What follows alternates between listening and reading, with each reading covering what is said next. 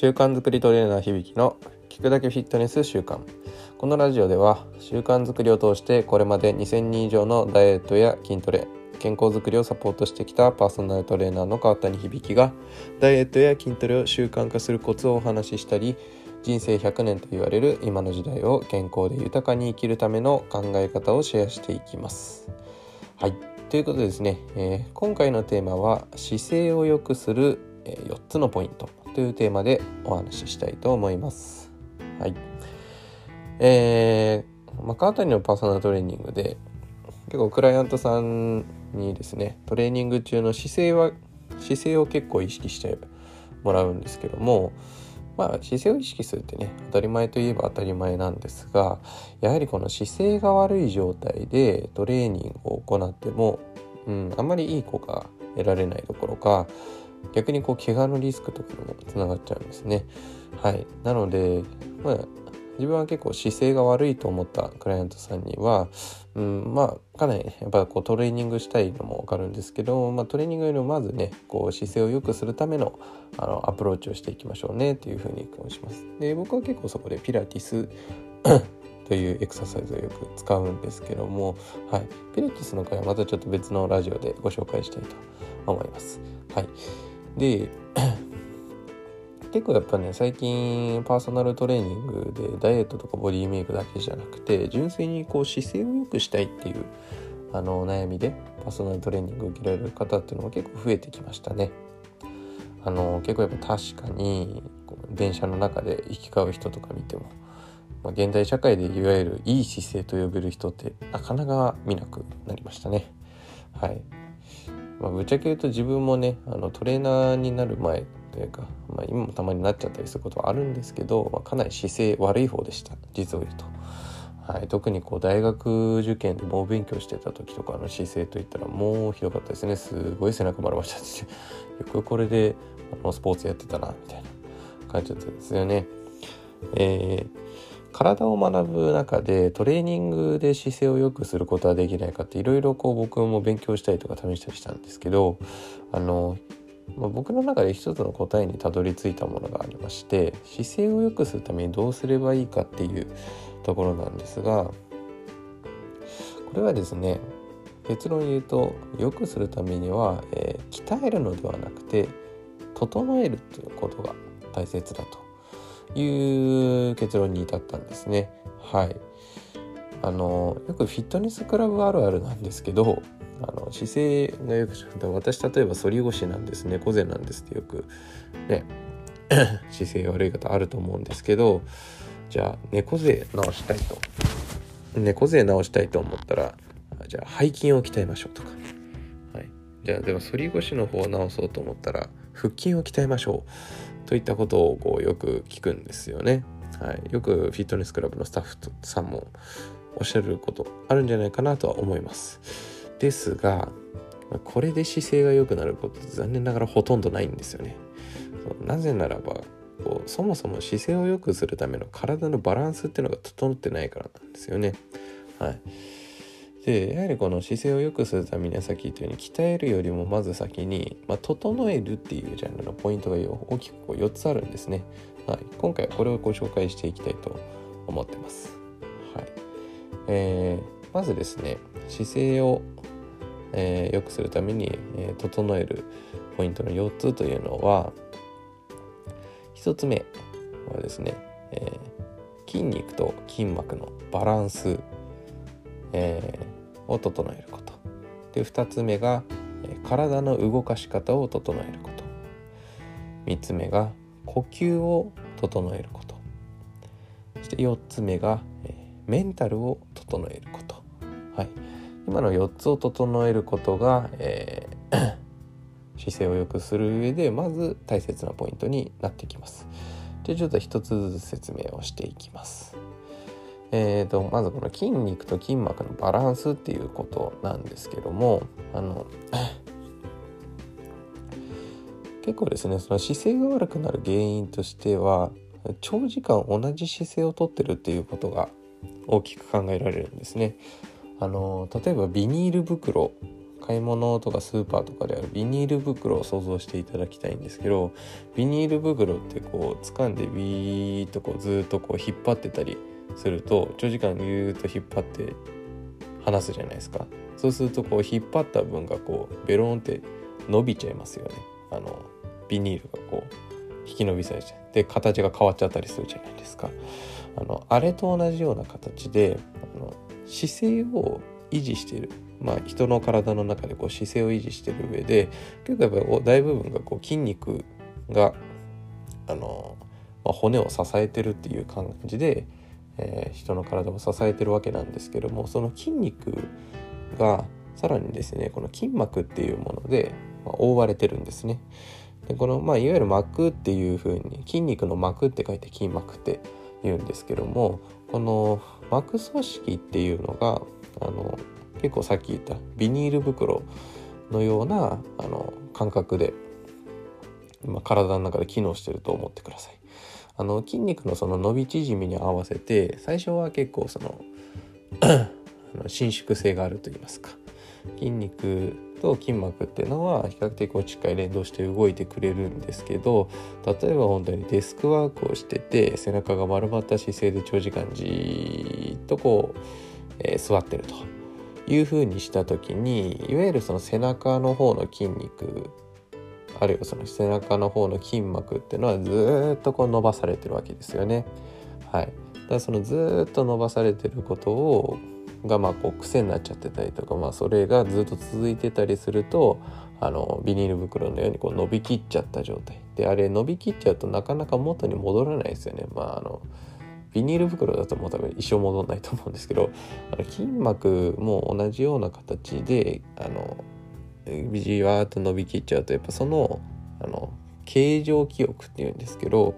伸びきった状態のこの長さっていうのをですね筋膜自体が記憶しちゃうんですよね。でそうするとその丸まった姿勢というのがこう常になっちゃう。っていう形であのいわゆる猫背が完成するんですね。これは反り腰の場合も一緒でやっぱ腰がこう反っちゃってお腹がビーッとこう伸びちゃってる状態になってると反り腰になってしまうという風な形で ま、こういった形でこう前後のバランスとかがこうブレちゃったり筋肉と筋膜のアンバランスが、え、生じてしまうことで、え、筋肉、え、姿勢というのがこう悪くなってしまうということなんですね。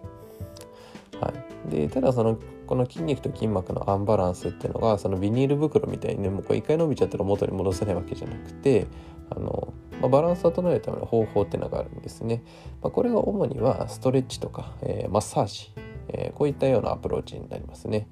場合によってはねあの最近だと筋膜リリースっていうあの方法もあるんですけどこれ実はあの川田に非常に専門的に勉強したものなので今度のあのまたちょっと別のラジオであの詳しくご紹介したいと思うんですが、はい、あの自分の体のこう硬い部位とかあの伸びきっちゃった部位こういったところをしっかりとこうストレッチとかマッサージしてあげたりするとより効果ですです。例えばこう猫背になりやすい 姿勢の人というのは主にこう、まあ、さっき伸びきった方があるって言いましたけど伸びきってる部分があればこう縮こまってる部分っていうのもあるんで、えー、猫背の場合の人は例えば胸の前あと腹筋あとずっと座ってるんでお尻とかもも裏、えー、こういったところをが、えー、縮こまってるんで留年ストレッチとかマッサージをしてあげるといいですね。はい、でもう一つ、えー、反り腰になりやすい人は、えー、やっぱりこう背筋周りとか太ももの付け根まとか太ももの前側、はい、こういったところがかなりこうタイトになりやすいのでこういったところを、えー、しっかりこう整えてあげるということが大事になってきます。はい、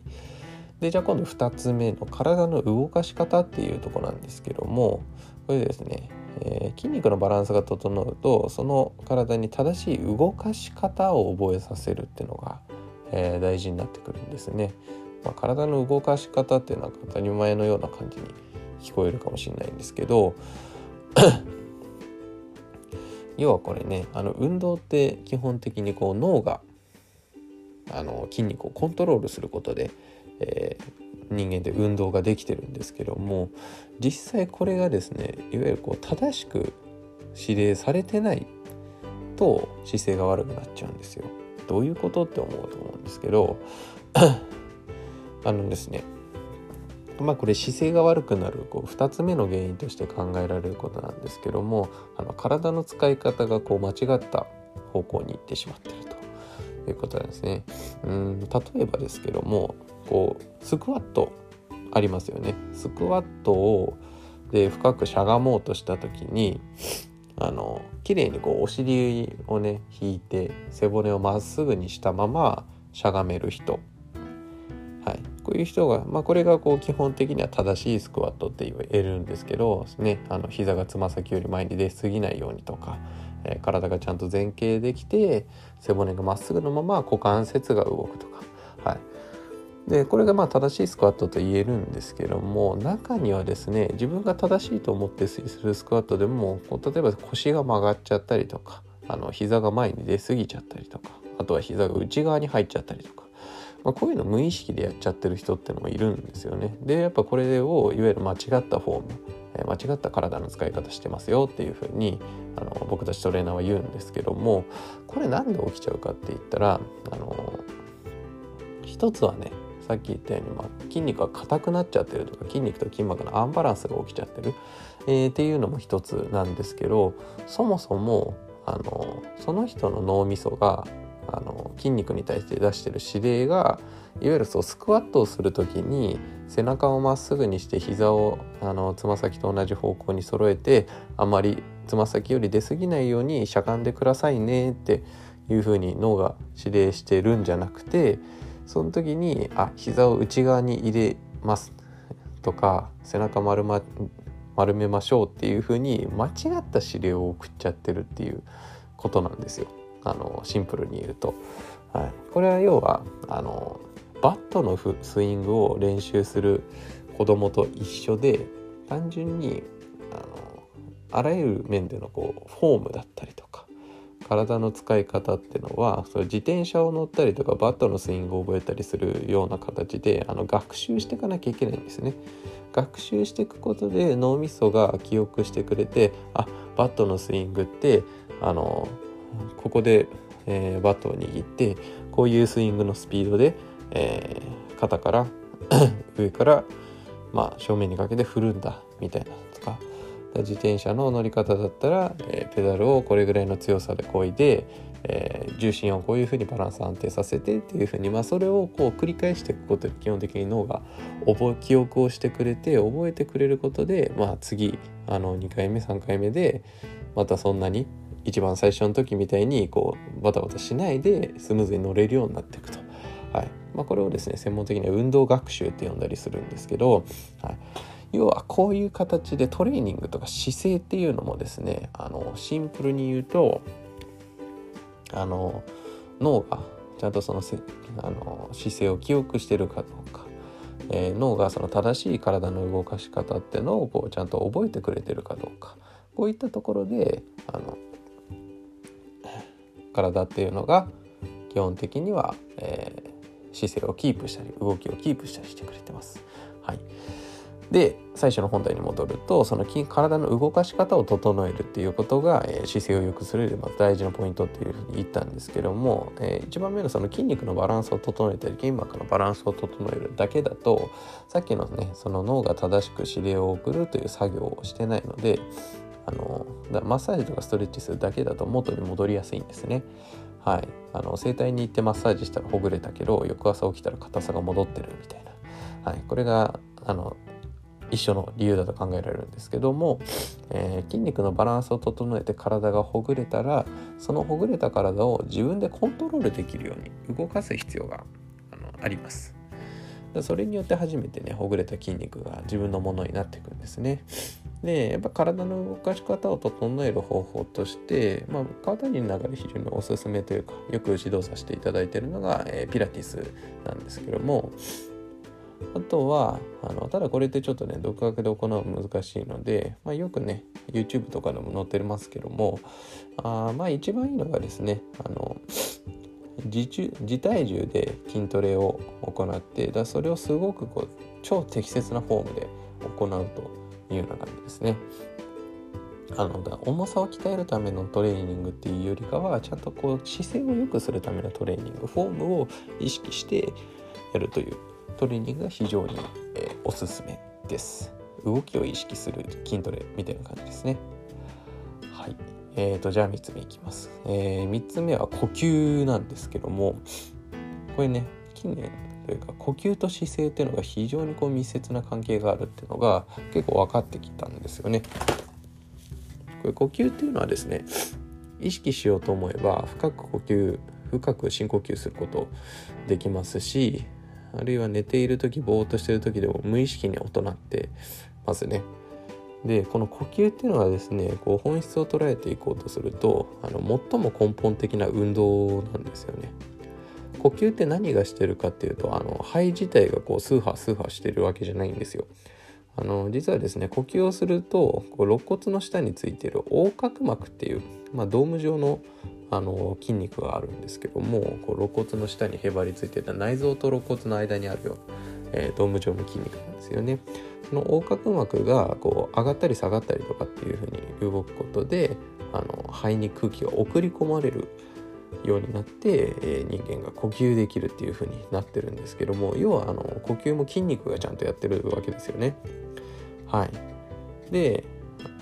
つまりなんですけども呼吸によってね人はあの姿勢の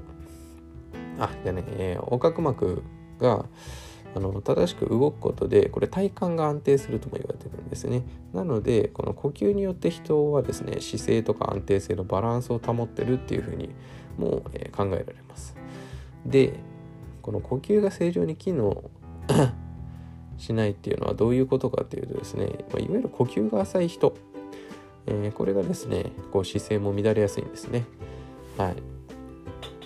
あの正常な人の呼吸っていうのが1分間に大体12回から15回吸って吐いたり繰り返すって言われてるんですけどあの、まあ、川谷が見た人の中ではねあの1分間に30回ぐらいあの呼吸してる人っていうのも中にはいます。そういうやっぱ呼吸の浅い人っていうのはですね非常にこう体幹が使いづらくてあのうまく入らなくてだもうなんか体幹からぐしゃっとこう体がしちゃってるみたいな。そういうのでこう姿勢のバランスが非常に悪いことが多いんですね。はい、でまずですねこの呼吸をしっかりこう整えるってことが大事なんですけどもどうするかっつったらまずシンプルにですね、えー、吐くことを意識した深呼吸これを、えー、行っていきましょう。あのなるべく吸った息よりも吐いた息の方が長く吐けるように意識的に、まあ、深い深呼吸を、えー、繰り返していくとまずここが、えー、整える上でのポイントになってきますはい。で最後の4つ目のメンタルなんですけどもメンタルつまりま心を整えるっていうことはですね姿勢を良くするためにはこれ実は欠かせないポイントになっていきます。あの、本当に。えメンタル？と思ったかもしれないですけどよくねなんかこう姿勢の悪さ心の悪さってなんかこう国語の先生に僕 言われたことがあるんですけどあの今になってねこれがおすごい深い言葉だったなって思うんですけど、えー、要はですね人はですね嫌なことがあったりとかあの悪かったり怖いかったり緊張したりするとか、えー、こういうのがあったりするとですねストレスを感じて必然的にこう体がうずくまったりします。これ頭皮反射っていうんですけど要は人間ストレスを感じた状態だとねもう体がこう戦闘モードになります戦闘モードっていうのはいわゆるこうボクサーの姿勢とかあの軍隊のねこう戦闘体制に入ってる人の姿勢とかってこう背中丸まったりこう肩に力入ったりもうなんかこう前のめりになったりしますよね。あの要はああいった状態になっちゃうわけですよ。はい。でこれ力が入って自然ないい姿勢というのをこう取ることできないんですねこういう時っていうのは。あの逆にめっちゃリラックスしてる時とかメンタルが心地よい時ってあのミーアキャットが日向ぼっこしてる時みたいな。あれだからミーアキャットってあのすごい姿勢がいいのって多分常にねあんながボケーとリラックスしてるってあのボケートって、まあ、ミヤキャットさんに失礼ですけども はい、まあ、そういうことだと思うんですね。で現代現代のね社会人の方々はあの姿勢の悪さの原因の最も根本的な部分っていうのがねこのメンタルの部分にあるんじゃないかなと言っても、えー、過言ではありません。なんでまあいくらね、まあ、さっきの1から3番目のあの筋肉のバランスだったりだとか体の動かしだったり、まあ、これを整えるのも大事なんですけどそもそもにやっぱこのメンタルの状態がよろしくないとなかなかあのいい姿勢になるということはちょっと難しくなってきます。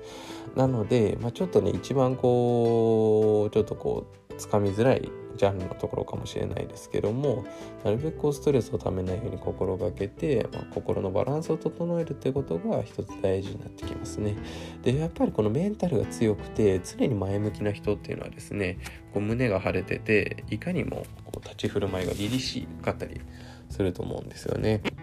うん、でやっぱこうあのメンタルと姿勢というのは非常にこう密接なつながりがあると。いうことです。はい。ということで最後まとめますと姿勢を良くするために必要なことは筋力を鍛えるっていうことではなくて、まあね、筋肉の筋肉と筋膜のバランスそして体の動かし方そして呼吸メンタルこの4つを整えることが重要ですと、えー、言えます。はい、でねやっぱこう姿勢はその人の人生を表すとも言われますからしっかりこうね心のバランスと体のバランス整えて、えーしっかりねいい姿勢で前向きに明るく、えー、毎日を過ごせるようになっていただけると幸いです。はい。ということで、今日もちょっと長くなってしまいましたが、今回は姿勢を良くするための4つのポイントというテーマでお話ししました。音声の他には、ダイエットや筋トレ、その他健康に関するコラムを川谷の公式ブログの方にもアップしておりますので、興味がある方は、ぜひ Google 検索などで川谷響と調べてみてください。では、本日もお聴きいただきありがとうございました。